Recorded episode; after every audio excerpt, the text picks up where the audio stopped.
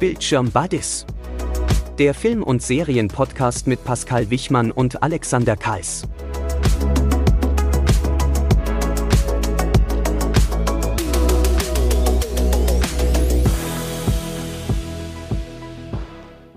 Und damit ein herzliches Willkommen zu unserem, ihr habt es gerade gehört, Film- und Serienpodcast Bildschirm Buddies. Ich bin Pascal Wichmann und gemeinsam mit Alexander Karls begrüßen wir euch in diesem neuen Podcast-Format. Moin. Ja, moin, moin. Hi Pascal. Grüß dich. Ja, äh, danke für die, für die Ankündigung. Wow, Folge eins. ich bin ja fast ein bisschen aufgeregt. da geht's also, dir genau wie mir. Ja. aber sollte uns ja eigentlich nicht schrecken, wir sind ja beide Podcast erfahren. Und äh, ja, auch von mir ein herzliches Willkommen zu unserem Podcast Bildschirm Buddies. Dadurch, dass das ja die Folge eins ist und wir selber auch uns natürlich erstmal so ein bisschen finden müssen in dieser ganzen Thematik, würde ich vorschlagen, Pascal, erzähl doch mal kurz unserem Publikum, warum machen wir diesen Podcast denn hier eigentlich? Ja, warum machen wir den Podcast? Das ist eine gute Frage. Schön, dass du auch fragst. Ja, wir beide, wir haben eine große Leidenschaft für Filme und Serien, auch in unterschiedlichen Genres, was natürlich auch gut ist. Und ich bin ehrlich, ich habe mich durch das Podcast-Universum durchgesucht und habe geguckt, gibt es irgendeinen Podcast, der mich als Serien- und Filmfan abholt? Und da muss ich leider sagen, nein, das war nicht der Fall. Und da habe ich mir persönlich dann gedacht, ich suche mir einen Mitstreiter, habe den ja in dir gefunden.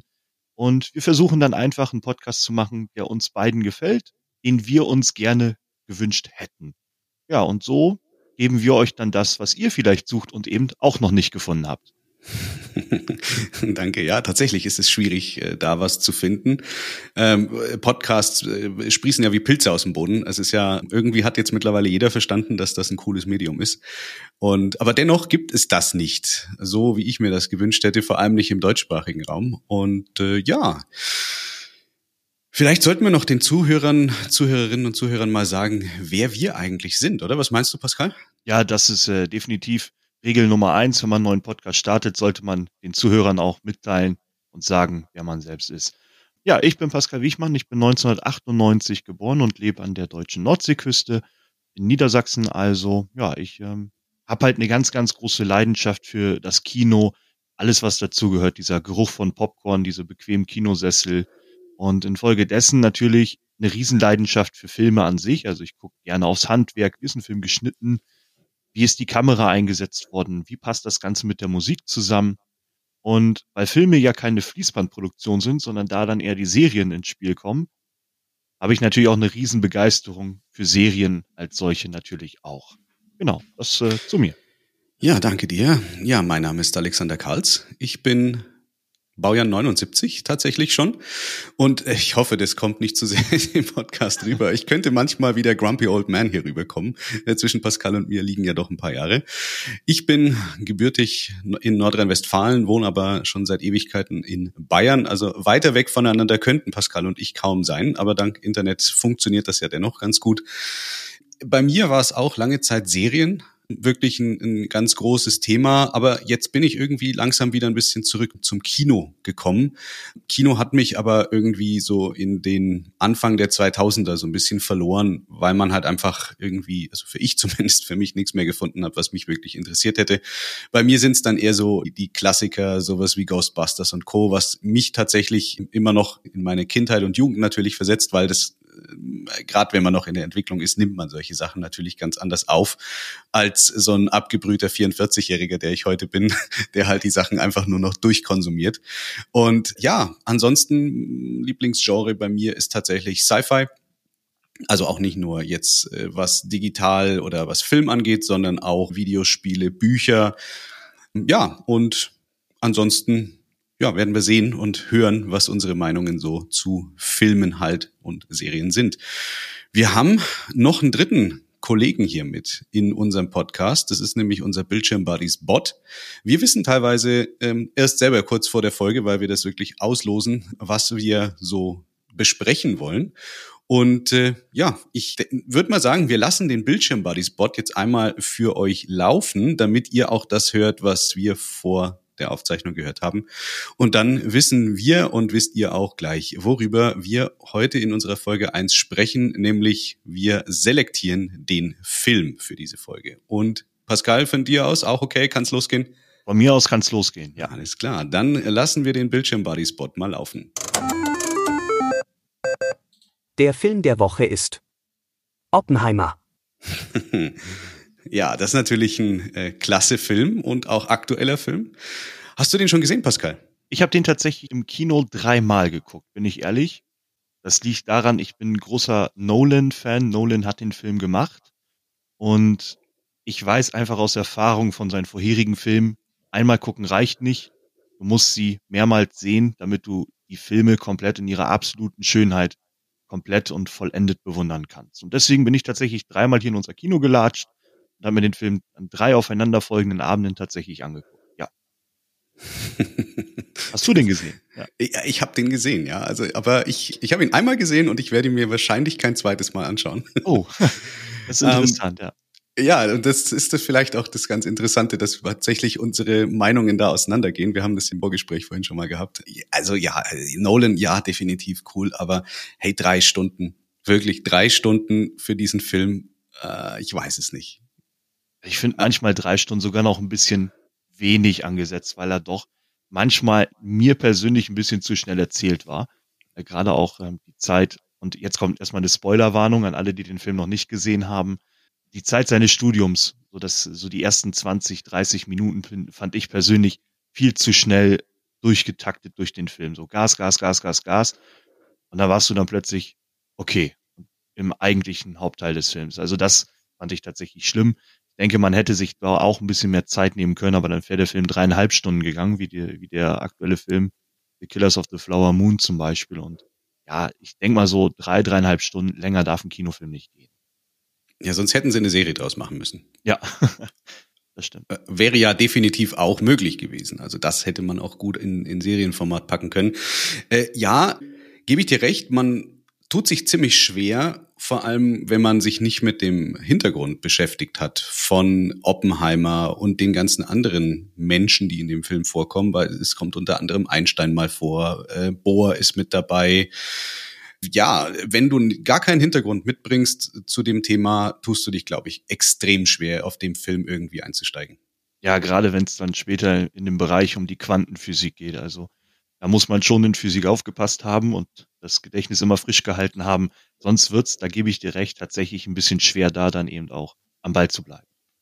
Ja, definitiv. Man, was, was cool war bei dem Film ist der Cast. Also das ist wirklich beeindruckend, wen die da alles rekrutiert haben für diesen Streifen. In allererster Linie äh, Cillian Murphy als J. Robert Oppenheimer. Ich liebe diesen Schauspieler spätestens seit Picky Blinders. Ich finde den wirklich klasse. Das ist ein Charakterdarsteller. Und aber auch der restliche Cast lässt sich definitiv sehen. Also wir hatten, wir hatten Emily Blunt dabei, Matt Damon ist dabei, Robert Downey Jr., wen haben wir denn noch? Cassie Affleck. Ja, also wirklich super Besetzung, kann man überhaupt nichts sagen. Und ich glaube, das ist auch das, was vielleicht den großen Unterschied eben zwischen Film und Serie ausmacht, weil für so ein Projekt natürlich namhafte, sehr bekannte Schauspieler zu kriegen ist einfacher, vor allem in dieser Anzahl, als für eine Serie. Aber nichtsdestotrotz, die Geschichte und auch die Längen und auch die Kunstinstallationen, würde ich es fast mal nennen, die da immer wieder vorkommen, äh, die hätte es für mich in dieser Form so nicht unbedingt gebraucht. Wie siehst du das sonst so? Also beim Thema Cast bin ich absolut bei dir. Wenn ich da noch kurz was einschieben dürfte. Cillian Murphy war mir total fremd. Ich bin ehrlich gehört zu den ganz wenigen Menschen, die Peaky Blinders nicht gesehen haben. Deswegen hat mich seine schauspielerische Leistung tatsächlich total überrascht, weil ich mir dachte, wo zur Hölle steckte so ein talentierter Charakterschauspieler, wie du schon sagtest, all die Jahre? Warum haben wir den eigentlich noch nie bewusst so wahrgenommen? Eine ganz große Überraschung für mich war Robert Downey Jr. Es gibt nur einen anderen Film mit ihm, den ich persönlich für sehenswert halte. Das ist nämlich Der Richter, Recht oder Ehre. Ich weiß nicht, ob du den kennst, weil er eben da auch eine Rolle gespielt hat mit Tiefgang. Und äh, sonst kennt man ihn als Tony Stark aus dem Avenger-Universum. Deswegen habe ich ihm persönlich so eine Rolle wie in dem Film überhaupt nicht zugetraut, wie in Oppenheimer. Deswegen hat mich seine schauspielerische Leistung tatsächlich mehr als begeistert und für mich definitiv, ja, also ich denke, wenn er eine Nominierung bekäme als äh, bester Nebendarsteller bei den Oscars im kommenden Frühjahr, dann hätte er auch die Auszeichnung mehr als verdient. Ähm, das ist aber nur so eine kleine Randnotiz von mir. wenn wir hier über, über die Kunst des Films reden, wie du gerade schon angesprochen hast, dann finde ich es sehr interessant gestaltet, dass der Film in drei Zeitläufen, ja, kann man so sagen, in drei Zeitabschnitten parallel zueinander läuft. Und da hat mir dann tatsächlich die Inszenierung mit dem Schwarz-Weiß-Bild, was eben auf der Leinwand, auf der großen Leinwand nochmal rüberkam, ganz, ganz äh, wunderbar beeindruckt und abgeholt. Ähm, ich finde sowieso, Schwarz-Weiß hat etwas, wenn man das im Film einsetzt und ähm, inszeniert mit der Kameraführung und ach toll, traumhaft. Da beginne ich schon wieder gedanklich an zu schwärmen, wenn ich nur an diese Szenen denke. Toll. ich merke es. Ja, was da auf jeden Fall funktioniert hat, ist gerade so am Anfang des Films die Darstellung durch, durch eben diese Bild- und Kunstszenen, äh, äh, wo er sich auch äh, in seinem Zimmer hinsetzt und immer wieder Gläser in die Ecke wirft, ja. um sich anzugucken, wie zerspringt das Glas und auch eben äh, Detailaufnahmen von Feuer, wo dann äh, einzelne Funken wegfliegen. Wir dürfen nicht vergessen, das Ganze spielt mit seinem Studium um 1926, 27 rum, also in der Zeit vorm Zweiten Weltkrieg. Mhm. Und da war natürlich die Welt noch eine ganz andere. Und das, das merkt man natürlich schon, dass da sehr viele Leute gerade in der theoretischen Physik halt Thesen aufgestellt haben. Ja, ich meine, äh, Vorreiter und Vordenker war vorher eben Albert Einstein und in der in der in dem in dem Gefolge sozusagen, dem geistigen Gefolge von Einstein sind halt ganz viele Leute, eben wie auch Bohr und, und Co., auch äh, die halt, auch Heisenberg, der ja auch immer wieder mal zumindest genannt wird und auch mal kurz vorkommt, das ist halt eine ganz andere Zeit gewesen. Also es wurden viele Dinge seinerzeit entdeckt und im Verlauf des Films kommen wir ja auch immer mehr in die Quantenwelt. Mhm. Also das Thema Quantenmechanik wurde auch in dieser Zeit tatsächlich schon begründet. Also wenn mir jetzt heute einer was über Quantencomputer erzählen möchte, muss ich sagen, ja, gibt's gibt's jetzt auch langsam auch nutzbar und vielleicht irgendwann auch bezahlbar. Aber das Thema ist tatsächlich ziemlich alt und zwar eigentlich mittlerweile fast 100 Jahre alt. Insofern, das war schon toll gemacht und da hat auch diese Kunstinstallation geholfen, um auch diese Besessenheit einfach mal darzustellen, wie verschiedenen Forscher und Wissenschaftler einfach da auch mit mit Try and Error versucht haben, wirklich erstmal Dinge zu beweisen und im späteren Verlauf natürlich dann eben um ein, ein Ziel zu erreichen eben. Und da sollte man vielleicht auch mal für die Leute kurz drüber sprechen, die den Film noch nicht gesehen haben, eben das große Ziel, diese Atombombe zu bauen. Vielleicht kannst du da noch ein bisschen Hintergrund liefern zu dem Film. Worum geht's denn da eigentlich überhaupt? Ja, genau. Also in dem Film, wie es der Titel schon sagt, geht es eben um äh, Robert J. Oppenheimer. Das war der Quantenphysiker, der in Europa studiert hatte, eben an die Grenzen der theoretischen Physik immer wieder auch mit seinen äh, Professoren aneinander geraten ist den man dann tatsächlich durch ganz Europa geschickt hat, um eben frei zu denken, frei zu studieren. Und er hat dann in Amerika tatsächlich auch, wenn man so will, das erste Institut für Quantenphysik dann eben an seiner Universität, an der er dann später gelehrt hat, dann auch gegründet. Und Oppenheimer war ein Mann, der sich eben der Quantenphysik verschrieben hat, der dann später tatsächlich das Manhattan-Projekt geleitet hat, also eben jenes Projekt, was die US-Regierung angestrebt hat mit dem damaligen Verteidigungsministerium, um eben den Nazis gegenüber im Vorteil zu sein, um zuerst die Atombombe zu haben. Also die ganz große Angst der Amerikaner war es ja immer gewesen, dass Heisenberg mit den Deutschen zuerst die Atombombe hat und die Nazis damit definitiv den Lauf der Zeit für immer noch schlimmer verändern als ohnehin schon. Und die Amerikaner wollten dem einfach zu, ja, entgegenkommen. Die wollten halt gewinnen in diesem Wettkampf, wenn es da überhaupt bei der Entwicklung einer Atomwaffe Gewinner gibt.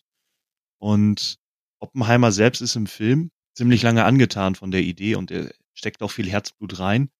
Aber je dichter man der Fertigstellung des äh, Plutoniums und Urankern kommt, der dann später für die Bombe wichtiger Bestandteil ist, desto mehr sieht man aber auch seine innere Zerrüttheit, äh, was das angeht und auch seine Gewissensbiss und auch seine Moral, die dann zum Vorschein kommt, was ich tatsächlich fragwürdig finde, weil er wusste, er baut eine Massenvernichtungswaffe und er kriegt ziemlich spät Moralbedenken. Also wenn mir heute jemand sagt, ey Pascal, geh mal hin und erfinde mal eine Superwaffe, die die Kriege aller Kriege beenden soll, so hat man es ja damals gesagt, dann würde ich sagen, hm, dann brauche ich eine Waffe, die stärker ist als alles, was wir bis jetzt haben.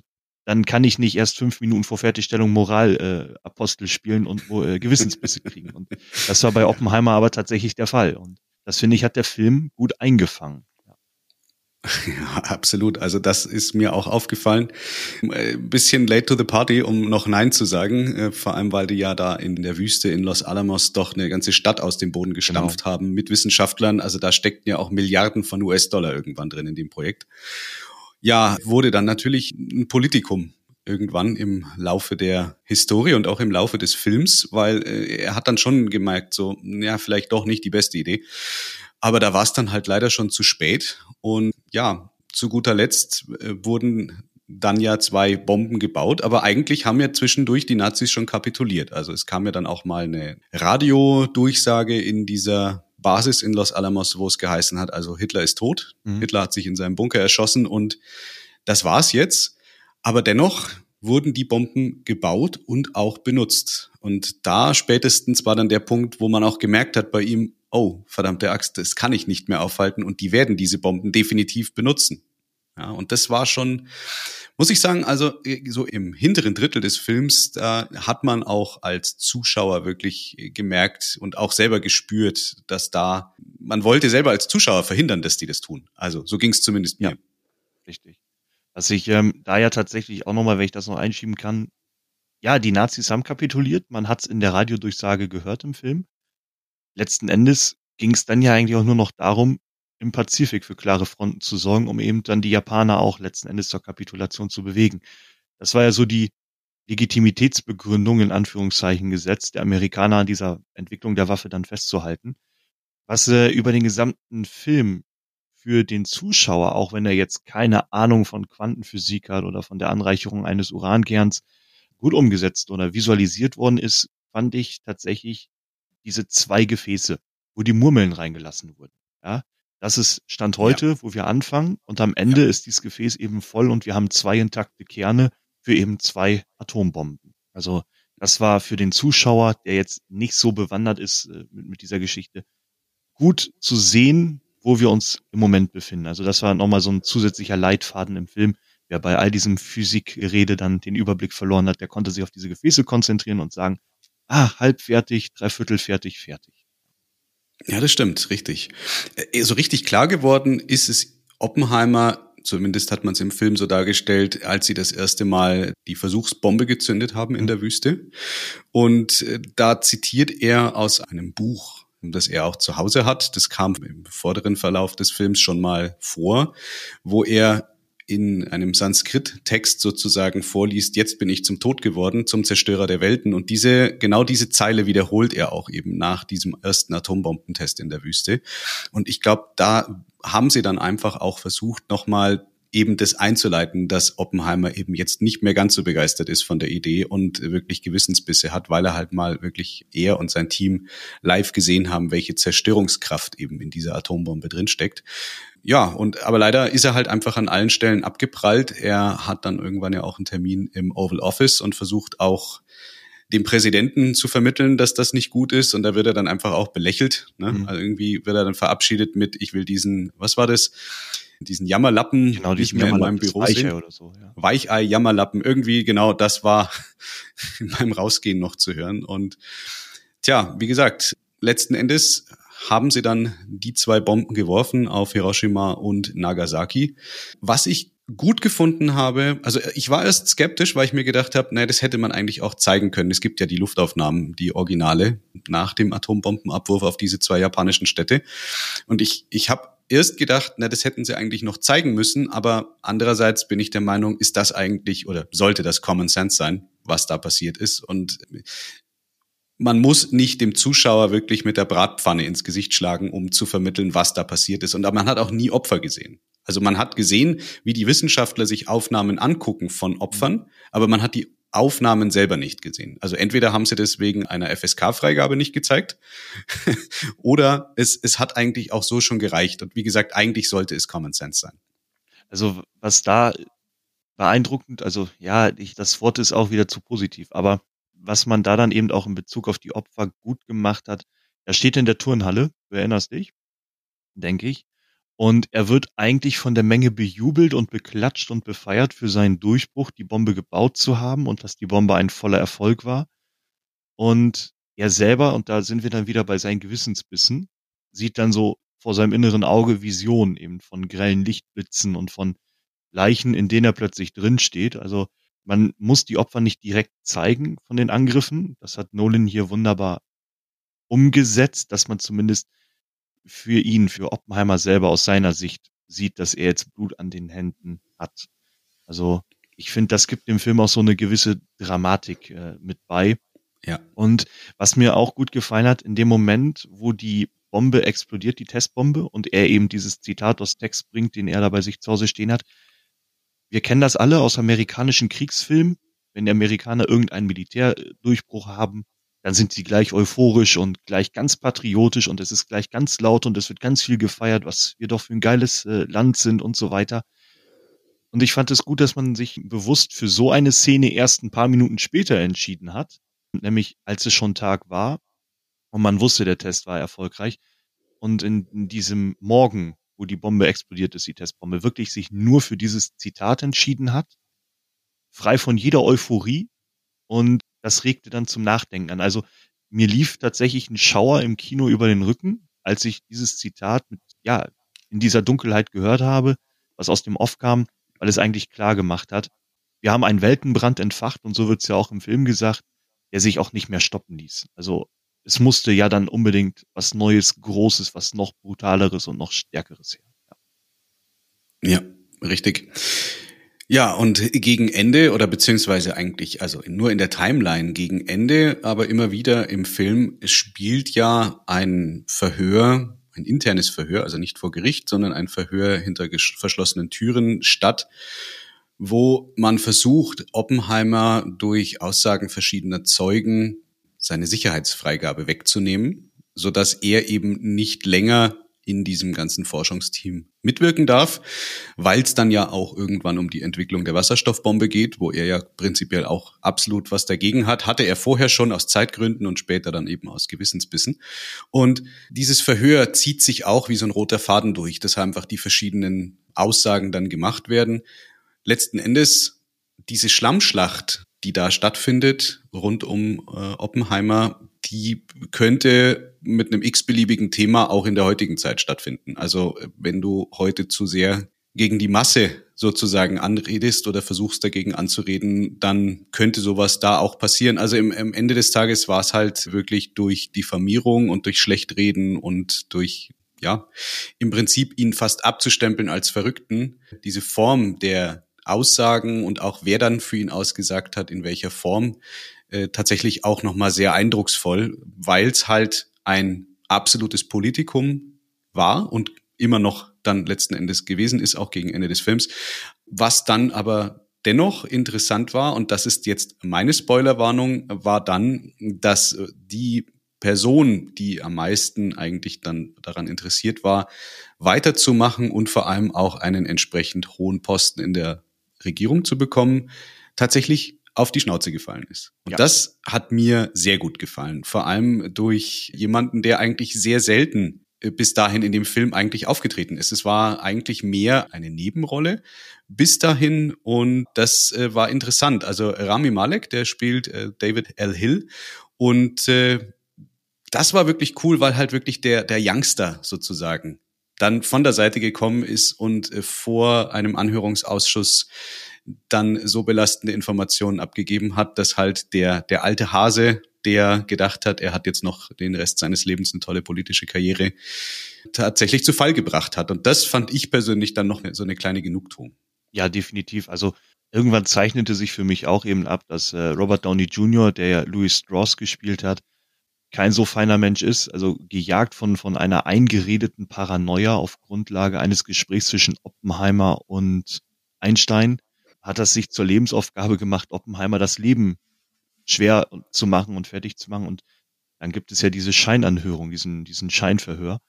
Und am Ende dann mitzusehen, innerlich baut sich über den ganzen Film so eine ablehnende Haltung gegenüber Louis Strauss aus und du denkst dir, warum kommt er damit durch? Irgendjemand muss dem Einheit gebieten. Und wie du schon sagst, dann kommt Rami Malek einfach rein am Ende des Films, legt da seine Aussage vor dem Kongress, äh, nee, vor dem Senatsausschuss dann ab, als es eben um die Ernennung zum Handelsminister geht bei Louis Strauss und bringt ihn so zum Fall. Und das war so ein, so ein Moment der Genugtuung für mich, so ein Moment des Aufatmens, wo ich mir dachte, endlich. endlich. Angetrieben von seiner Paranoia, eingeredeten Paranoia, hat er da versucht, ein Lebenswerk, ein Mann in Misskredit zu bringen und ein Lebenswerk nichtig zu machen. Und ähm, wird doch noch gestoppt. Also es gibt doch noch äh, die guten Engel, auch in, in einer solchen grauen und, und schwarzen, dunklen Welt. Das hat mir tatsächlich auch sehr gut gefallen. Ja, den, den Racheengel hat Rami Malek an der Stelle ja schon ein paar Mal gespielt. Also wenn man an Mr. Robot denkt, vielleicht ist das auch so ein bisschen Absicht gewesen, weil man einfach mit, mit seinem Gesicht diese Rolle schon assoziiert, dass er halt so ein bisschen der äh, Gerechtigkeitskämpfer im Untergrund ist. Und ein absolut definitiv gutes Thema hilft natürlich den Opfern der zwei Bomben gar nichts im Nachgang, aber dennoch äh, geht man dann zumindest mit dem Gefühl raus, dass man sagt, okay, Gott sei Dank ist diese Person gestoppt worden. Aber dennoch gab es genügend andere Personen, die leider ja auch im, in der echten Welt äh, dann auch über die Jahre weiter geforscht haben und äh, weiterhin waffenfähiges Uran und Plutonium und Wasserstoffbomben und so weiter gebaut haben. Also Definitiv. Äh, hättest du mich nach dem Film direkt beim Rausgehen gefragt, wäre meine Meinung anders gewesen. Aber wenn man eben jetzt wie heute in dem Gespräch noch mal so ein bisschen Revue passieren lässt, dann glaube ich, kann ich doch mehr Federn dran lassen an dem Film, als ich das ursprünglich getan hätte. Hervorragend. Also du kannst ihn schon vorbestellen. Ende November ist er dann nämlich erhältlich. Ne? So. Danke dir. Das wollte ich jetzt auch noch sagen. Ähm, tatsächlich ab Ende November im Verleih. Amazon und Co. hat den dann entsprechend, gibt's wahrscheinlich dann auch äh, zu Weihnachten auf Blu-ray und Co. Ja, Mensch, hast du zu dem Film noch irgendwas, was ja. du unserem Publikum sagen magst? Also eine Sache. Ich weiß jetzt nicht, ob sich hier unter den Zuhörern auch Leute befinden, denen die Filmmusik extrem wichtig ist. Mir persönlich hat die Filmmusik sehr gut gefallen. Ich bin sehr, sehr fester Hans Zimmer-Fan. Hans Zimmer hat eigentlich immer mit Nolan gearbeitet. Das hier war jetzt allerdings der zweite Film von Nolan, wo Ludwig Göransson die Musik gemacht hat. Die Musik zu einem anderen Nolan-Film hat er für Tenet geliefert. Aber auch hier muss man sagen, Göransson hat so einen ganz eigenen Musikstil und ähm, hat mir gut gefallen. Also in, in sich geschlossen. Ich war eher skeptisch, als ich hörte, dass Göransson den Soundtrack liefern wird für Oppenheimer, weil ich eben noch aus Tenet in Erinnerung hatte und in Tenet hat er gepasst. Auf dem Biopic war ich mir unsicher, aber ja, also auch wegen der Filmmusik lohnt sich der Film tatsächlich auch. Und die Filmmusik selber trägt ja auch einen wesentlichen Anteil dazu bei, ob ein Film funktioniert oder eben ähm, in die Versenkung gehört. So Schublade auf, rein, zu, nie wieder öffnen. Aber hier war das nicht so. Der Soundtrack hat mich auch gut überrascht und ja, alleine deswegen auch für jeden Soundtrack-Liebhaber eine ganz klare Empfehlung zum Schauen. Oppenheimer, wenn er dann verfügbar ist Ende November, unbedingt machen. Ihr macht nichts falsch. Ja, da bin ich bei dir. Da, das stimmt, ja. Ja, cool. Damit hätten wir unseren ersten Film besprochen. Wahnsinn. Ich bin, bin ja ganz happy. Ähm, läuft. Wir haben aber nicht nur Filme, sondern wir haben auch Serien. Das sagt ja auch schon quasi der Untertitel bei unserem Podcast. Und auch dazu haben wir unseren BB-Bot befragt. Und ja, lassen wir mal überraschen, beziehungsweise wie gesagt, wir sind nicht mehr ganz so überrascht. Wir wissen es schon seit 40 Minuten, was uns denn der BB-Bot im Bereich Serien so zu bieten hat. Los geht's, Bot. Die Serie der Woche ist House of Cards. Oh ja. Sehr gut. Klasse, wir bleiben in der US-Politik. Wunderbar. ja, House of Cards. Wow, ist schon ein bisschen länger her, tatsächlich. Konnte man bis 2018 quasi Woche für Woche gucken auf Netflix. Mittlerweile also immer noch auf Netflix verfügbar als Serie. Lief tatsächlich fünf Jahre lang. Und ja, wie gesagt, wir bleiben in der US-Politik an der Stelle. Es geht um einen Menschen, einen äh, Frank Underwood, gespielt von Kevin Spacey, der als demokratischer Kongressabgeordneter für South Carolina sich durch Intrigen und Manipulationen versucht, in der Washingtoner Politik nach oben zu arbeiten. Und an der Stelle, kleiner Spoiler, er schafft es dann auch. Also er wird tatsächlich auch äh, Präsident. Und ja, also das ist eine Serie in dieser Art, habe ich sowas vorher noch nie gesehen. Und die wirkt vor allem dadurch, dass man in den, in den Denkprozess mitgenommen wird von Frank Underwood, weil er auch immer wieder diese sogenannte vierte Wand durchbricht. Das heißt, er spielt nicht nur vor der Kamera und man versucht irgendwie zu, sich selber zu denken, was könnte jetzt als nächstes passieren, sondern er spricht direkt den Zuschauer an. Er guckt in die Kamera und gibt Kommentare ab. Man hört auch immer wieder mit einem Voice-Over, was er gerade so denkt oder wie er welche Intrigen gerade spinnt. Und das macht die Serie für mich in erster Linie interessant. Wie schaut's da bei dir aus, Pascal? Ja, also ich versuche neutral zu bleiben oder wenig begeistert. Also House of Cards ist meine absolute Lieblingsserie. Also ungeschlagen seit Jahren wirklich äh, auf, auf der Top 1 meiner Serienliste, meiner Empfehlungslisten. Man muss dazu sagen, House of Cards von Netflix ist eine Adaption beziehungsweise Neuumsetzung von House of Cards äh, von der BBC, die, ähm, oh, jetzt muss ich selber überlegen, die lief vor sehr langer Zeit. Also da ging es. Ja, die baut auf einem Roman auf von genau, Michael Dobbs. Die, genau. genau, die baut auf einem Roman auf. Und die Amerikaner, äh, Netflix, wir kennen Netflix, wir kennen die Amerikaner, die kopieren halt gerne auch europäische Sachen, die gut liefen und versprechen, es wird noch besser. Ganz oft werden wir enttäuscht. Bei House of Cards, was Netflix da geleistet hat von 2013 bis 2018, wird niemand enttäuscht. Selten haben Serien über mehrere Staffeln hinweg eine gute Konstanz und auch eine gute, eine gute Qualität, eine immer fortlaufende gute Qualität.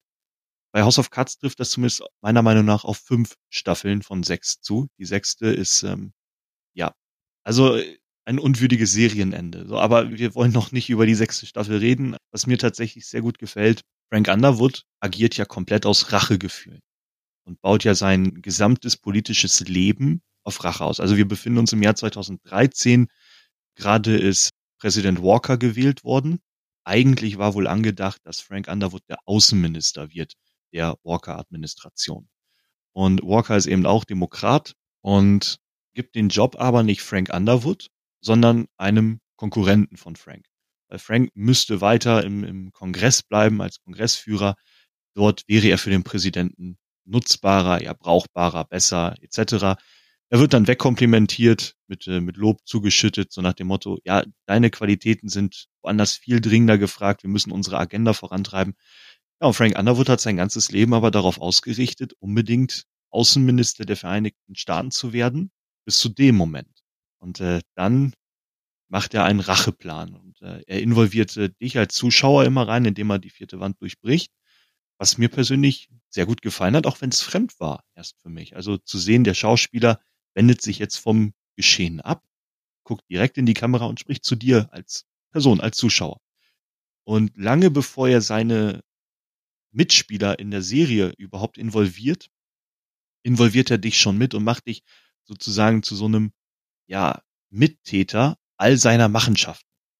Und äh, das persönlich hat mir immer sehr gut gefallen. Er lässt dich persönlich nie im Unklaren über die Dinge, die da kommen, aber seine Mitspieler in der Serie so wissen wir relativ schnell, dass er den Außenminister, den designierten Außenminister mit einer, ähm, was, was war es noch? Schülerzeitung, mit einem Schülerzeitungsartikel dann zu Fall bringt über ja. eine Israel-Äußerung. Ja, Israel, das ist ja für, für die amerikanische Außenpolitik schon immer wichtig gewesen. Also, und dann fällt der. Und dann fängt er an zu gucken, wer könnte ein besserer Außenminister sein. Er wird sich natürlich nicht mehr ins Spiel bringen und bringt dann Catherine Durant, das ist der fiktive Seriencharakter, ins Spiel und bearbeitet den Präsidenten ein wenig und auch den Vizepräsidenten und eigentlich auch die Stabschefin des Weißen Hauses, Melinda Vasquez in der Serie. Und führt dann so eben Catherine Durant als Außenministerin ein. Und so macht er das dann nach Belieben. Dann gibt es dann diesen abgerockten, alkohol- und drogensüchtigen Kongressabgeordneten aus Pennsylvania, den er dann auch zum Senatoren aufbauen möchte. Und ja, in, infolgedessen will er natürlich erstmal auch die Vizepräsidentschaft haben, der Underwood und dreht das Ganze dann so, dass der Vizepräsident sehr unglücklich wird mit seinem nur noch repräsentativen Amt. Er ist dann allerdings auch angegriffen davon, dass plötzlich Russo, der Alkoholiker, der Kongressabgeordnete, plötzlich in seinem Heimatstaat dann eben der Senator werden soll. Dann machen die beide zusammen Wahlkampf, bis Russo dann irgendwann stirbt. Also er stirbt natürlich nicht.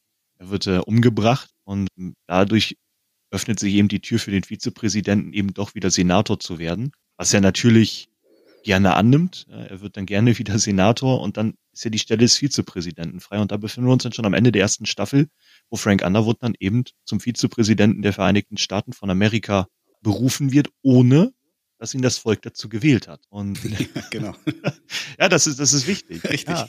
Und in, in der zweiten Staffel zieht sich das dann eben sofort. Also er, er macht seine Schmierenaktion äh, weiter, er, er mauschelt immer noch unter den Tischen und hinter verschlossenen Türen und untergräbt immer weiter auch die Autorität vom Präsidenten selbst, was dann eben am Ende der zweiten Staffel dazu führt, dass Frank Underwood plötzlich in Camp David vereidigt wird als US-Präsident, was total aberwitzig ist, weil Frank Underwood ist als ungewählter Politiker Vizepräsident geworden und ist jetzt als ungewählter jetzt plötzlich Präsident der freien Welt. Und das nur, weil der Präsident zum Rücktritt gezwungen wird, weil Frank Underwood die Fäden eben in diese Richtung gesponnen hat und ähm, seinen Racheplan einfach in diesem Moment perfektioniert hat, muss man tatsächlich so sagen. Ja.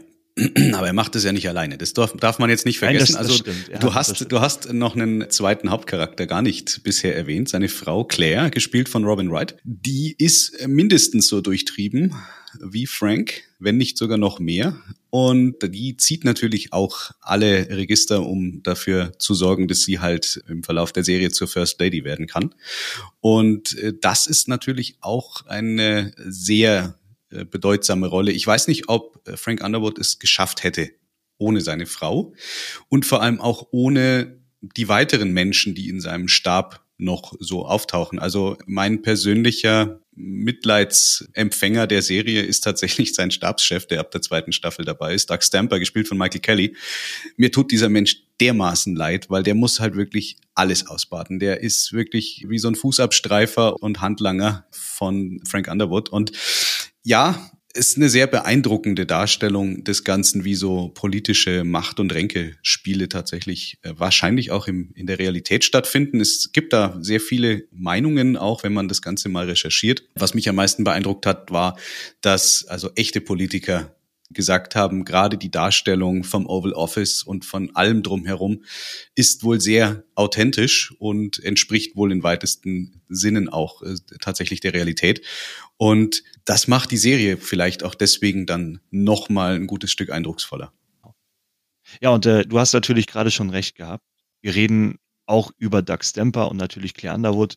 Und Doug Stamper ist ja dieser treu doofe Freund, den eigentlich jeder von uns haben möchte. Also der stellt keine Fragen, der macht einfach. Der will halt auch nicht negativ auffallen und ja den Zorn von seinem Kumpel auf sich ziehen, weil er eben auch durch die Taten seines Kumpels weiß, was das für einer ist. Natürlich mordet Frank nie selber, ja, zweimal mordet er selber. Also er stürzt einmal die Journalistin vor den Zug, vor die U-Bahn und er tötet Rousseau. ja, das war übrigens sehr beeindruckend, das stimmt. Aber sonst erledigt Doug Stamper eben die ganze Drecksarbeit auf gut Deutsch für Underwood und beseitigt Menschen, unliebsame Leute, wühlt im Dreck, um Leute eben zu diskreditieren. Das, das macht alles Duck. Und äh, Duck wird im Grunde genommen, wie du schon sagtest, immer geprügelt, immer als Fußabtreter benutzt. Ja, aber er selber rafft das nicht so wirklich. Ne? Und dann kommt er halt in die Alkoholsucht. Oder, ja, und dann gibt es diese Prostituierte, für die Duck empfindet oder auch nicht. Man weiß es nicht. Und da muss er sich sogar von ihr lösen, weil Frank sagt, hey, nein, bloß nicht. Die kennt den Russo mit der darfst du dich nicht mehr treffen. Ja, und dann hat Doug eigentlich auch den Auftrag, äh, die Rachel, so heißt sie nämlich, umzubringen. Und äh, sein Plan geht an sich auch auf. Ja, auch, auch das ist so ein ganz tragischer Nebenverlauf, den man eben auch um die Figur Doug Stamper da eben kreiert und gesponnen hat. Sie war übrigens auch Fanliebling, deswegen hat man sie tatsächlich auch länger in der Serie gehalten, als man ursprünglich geplant hatte. Das äh, an der Stelle auch einmal zu erwähnen. Genau, und Doug Stamper trägt dann eben auch dazu bei, dass Frank Underwood dann in der dritten Staffel Präsident ist. Und Frank möchte natürlich Präsident bleiben. Jeder, der im Oval Office sitzt, möchte das. So natürlich auch Frank als nicht gewählter US-Präsident und macht sich schon Gedanken, wie könnte er den nächsten Wahlkampf machen, bis er dann von seiner Parteiführung erfährt, nee, Frank, mach die Amtszeit hier vorbei, aber wir möchten dich gar nicht als US-Präsidenten haben. Wir mögen dich nicht, das Volk mag dich nicht, du bist ein komischer Typ, bist unter komischen Umständen hier an die Macht gekommen. Nee, nee, wir suchen einen anderen Kandidaten regier du einfach hier zu Ende, treib Schadensbegrenzung und wir gucken dann weiter. Und wie es so ist, passt Frank Underwood natürlich wieder nicht, also täuscht er die Parteiführung und sagt, ja, okay, dann ziehe ich jetzt hier die letzten 18 Monate durch und ihr sucht in Ruhe euren eigenen Kandidaten. Und äh, das, äh, wie ihr euch denken könnt, hat auch wieder einen Haken, denn Frank schafft es tatsächlich irgendwie, sich zu beweisen, schafft es durch die Vorwahlen und schafft es dann letzten Endes auch in der vierten Staffel oder in der fünften, korrigier mich. Irgendwo da sind die Präsidentschaftswahlen dann angesetzt.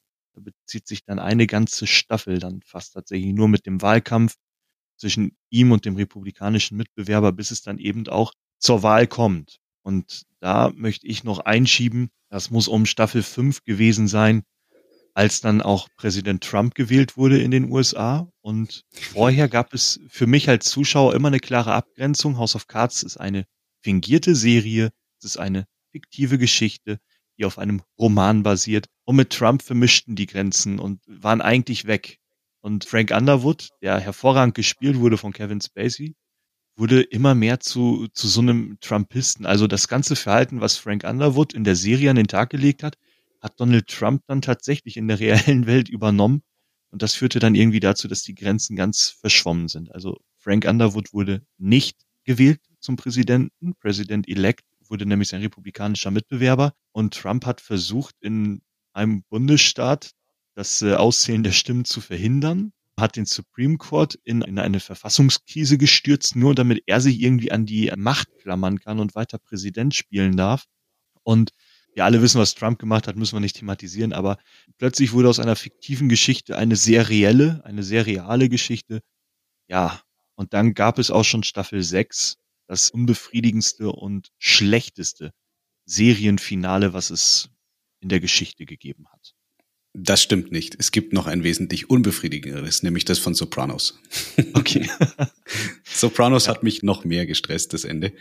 Aber ja, gebe ich dir komplett recht. Wieso war es unbefriedigend? Ja, ähm, letzten Endes wurde dann im echten Leben, abseits des äh, Serienthemas, gegen Kevin Spacey diverse Anschuldigungen laut, so im Rahmen der MeToo Bewegung und halt tatsächlich sexueller Missbrauch und Machtmissbrauch und so weiter. Und dann hat Netflix entschieden, dass sie ihn nicht länger in der Serie haben möchten. Und jetzt musste man aber die Story irgendwie zu Ende führen. Und ja, dann hat man sich gedacht, das wäre doch jetzt eigentlich klasse, wenn die Frau von ihm es tatsächlich schafft, zur Präsidentschaft, Claire, eben gespielt von Robin Wright, wird dann Präsidentin in der letzten Staffel. Und ja, war irgendwie, wenn man vor allem so die, die Realität im Hinterkopf gehabt hat, was da alles so passiert ist, das war so an den Haaren herbeigezogen und irgendwie erzwungen, um das Ganze noch irgendwie zu Ende zu bekommen. Und da gebe ich dir schon recht. Also mich hat die letzte Staffel ebenfalls überhaupt nicht mehr begeistert. Da hätte man sich das auch sparen können. Also dann hätte man sagen können, Staffel 5 beenden wir eben so, eben auch unter der Prämisse, dass Kevin Spacey raus war, aufgrund äh, diverser Anschuldigungen, dann hätten die Fans das, glaube ich, besser verkraftet und verstanden, als dann so ein, entschuldige meine Worte, aber so ein Bullshit an äh, Serienfinale dann abzuliefern. Also auch eine Robin Wright, die wirklich konstant sehr gute Leistung gebracht hat, wird jetzt auch immer damit in Erinnerung bleiben, dass sie verantwortlich ist für das schlechteste Serienende, was die Welt gesehen hat. Also eines der schlechtesten. Ja. Weil die Leute waren nicht zufrieden mit diesem Ende. Und es war auch unglaubwürdig. Also sie war zwar Vizepräsidentin, als Vizepräsidentin nominiert, aber dadurch, dass Underwood ja eigentlich nie Präsident geworden ist und er ja seinem republikanischen Mitbewerber diese Wahl gestohlen hat, ist sie eigentlich auch eine illegitime Vizepräsidentin gewesen, die dann schlussendlich als Präsidentin die Serie an ihr Ende getragen hat. Ja, das ist richtig. Du sagst gerade ganz richtig, Robin Wright hat einen, einen, super Job abgeliefert und so ein bisschen Trivia vielleicht außenrum. Die hat sogar bei zehn der 73 Folgen der Serie Regie geführt. Also sie ist nicht nur vor der Kamera gewesen. Das ist Nein, schon auch eine tolle Leistung. Definitiv. Also sie ist an sich auch echt eine super Schauspielerin und die gesamte Serie hat auch Spaß gemacht zu gucken.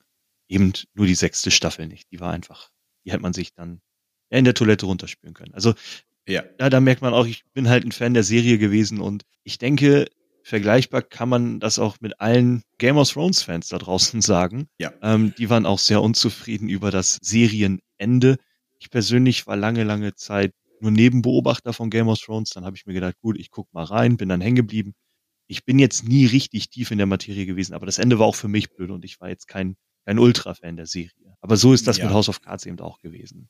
Ja, äh, gibt's noch ganz viel andere Beispiele. Aquarius ist zum Beispiel auch sowas. Da hat man gemerkt, irgendwie Budget geht aus und die Story rund um Charlie Manson, die hätte eigentlich über vier oder fünf Staffeln gehen sollen und dann hat man aus diversen Gründen gesagt, nee, das, wir erzählen es aber trotzdem fertig und Staffel 1 hat sich richtig schön Zeit genommen, um das ganze Thema rund um die Manson Family aufzubauen und Staffel 2 war dann nur noch im Schnellvorlauf der Content von drei weiteren Staffeln auf zehn oder 13 Folgen reingepresst. Das ist halt super enttäuschend sowas. Ja, klar, absolut. Ja, cool. Ähm, hast du sonst noch was zu House of Cards für unser Publikum? Nein, tatsächlich nicht. Also für alle, die, die sich äh, für politische Drama- und Thriller-Serien interessieren, schaut einfach rein. Wie gesagt, bei Netflix gibt es alle Staffeln auf Abruf. Guckt euch das an. Jetzt übers Wochenende zum Beispiel eine gute Idee oder an einem Wochenende. Wenn man sportlich ist, schafft man bestimmt einen Großteil der Serie, aber die Folgen sind auch relativ lang, also bis, bis zu einer Stunde Spielzeit pro Folge. Aber es lohnt sich, kann, kann man so mitgeben. Ja, da gehe ich auf jeden Fall mit. Ja, wunderbar. Mensch, ein Film, eine Serie besprochen. Was uns noch fehlt, ist ein Titel. Wie wollen Stimmt. wir denn unsere erste Folge nennen? Ja, wir haben uns vorgestellt, dass wir sagen, wir sind die Bildschirmbuddies oder das sind wir, die Bildschirmbuddies. Irgendwie sowas in, in der Richtung. Ja, ja, das, das glaube ich, hört sich gut an. Ja, wir, äh, wir sind die Bildschirmbuddies, das hört sich gut an. Das sollten ja. wir nehmen. Ja, wunderbar. Dann hoffen wir, dass euch Folge 1 gefallen hat. Ihr habt natürlich die Möglichkeit, noch zusätzlich jede Menge Infos dazu rund um Film und Serie zu recherchieren. Dazu haben wir auch unsere Shownotes. Wir werden da auch ein paar Links entsprechend mit reinpacken, falls ihr da noch tiefer einsteigen möchtet.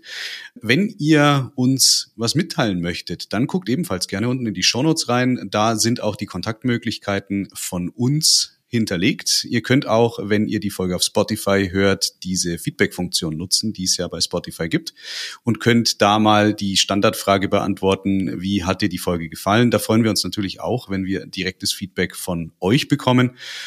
Ja, und ansonsten glaube ich, sind wir für heute tatsächlich durch. Pascal, wie sieht's aus? Machen wir den sind Laden durch. zu? Wir machen okay. Cut. Mach mal einen Cut. Wunderbar. Dann, wie gesagt, Schaltet auch gern zur nächsten Folge ein und wir freuen uns über euer Feedback. Macht's gut, bis dahin und bleibt gesund. Ciao, ciao. Ciao.